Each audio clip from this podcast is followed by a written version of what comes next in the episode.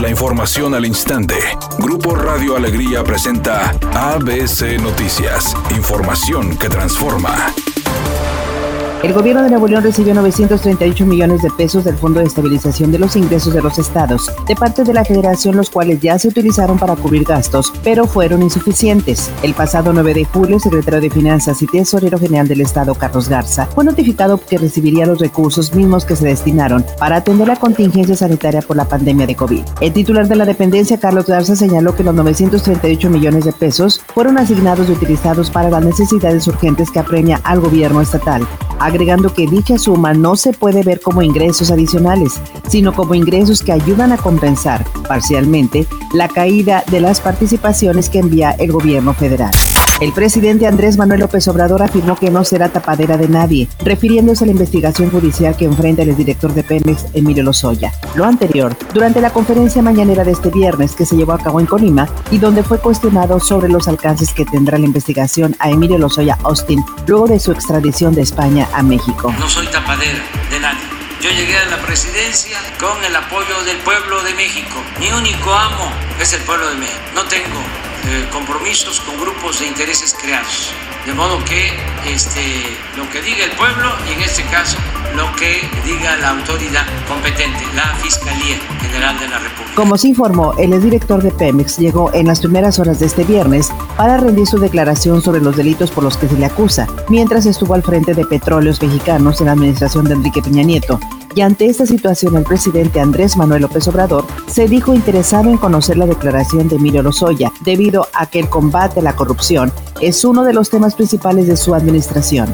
Cuando se le preguntó sobre qué haría si las investigaciones llegaran al expresidente Enrique Peña Nieto, el mandatario federal afirmó que se llegará hasta las últimas instancias el gobernador del Banco de México, Alejandro Díaz de León, pronosticó que México enfrentará una crisis económica prolongada y una drástica caída en el Producto Interno Bruto, lo que retrasaría la reactivación económica después de la crisis que trajo el coronavirus. En reunión virtual con diputados, habló también de una inminente recesión económica de grandes consecuencias para la planta productiva y la generación de empleos. El diputado Antonio Ortega reprodujo las palabras de Alejandro Díaz de León en torno a la crisis que enfrentaría también el sistema bancario.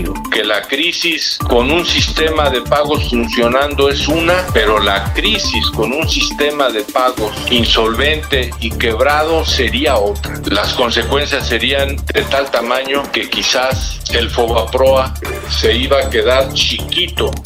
Editorial ABC con Eduardo Garza. Si hoy están saturados los hospitales por casos de COVID-19 y los módulos drive-thru a reventar de personas que quieren hacerse la prueba, imagínense en la próxima temporada de invierno, donde los casos de gripe común se van a disparar. Muchos caerán en pánico confundiendo el resfriado con COVID-19. Hagamos conciencia y vamos a bajarle la movilidad para tratar de disminuir los picos de contagios que estamos registrando en Nuevo León. Es mi opinión y nada más. El defensa central de los Rayados, Nicolás Sánchez, destacó que para el partido de mañana, Antonio el Turco Mohamed contará con la plantilla completa sin ningún lesionado y de esta manera encarar el último partido antes del inicio del torneo Guardianes 2020. Eh, creo que lo más importante es que hoy está el equipo completo, que Antonio puede contar con todos y que todos estamos para, para jugar este último partido de pretemporada con Santos y que estemos todos para la semana que viene para arrancar. Diego Boneta, quien encarna a Luis Miguel en la serie de Netflix sobre el cantante, será el protagonista de la próxima miniserie de HBO Max titulada Brujo, que tendrá capítulos en inglés y en español.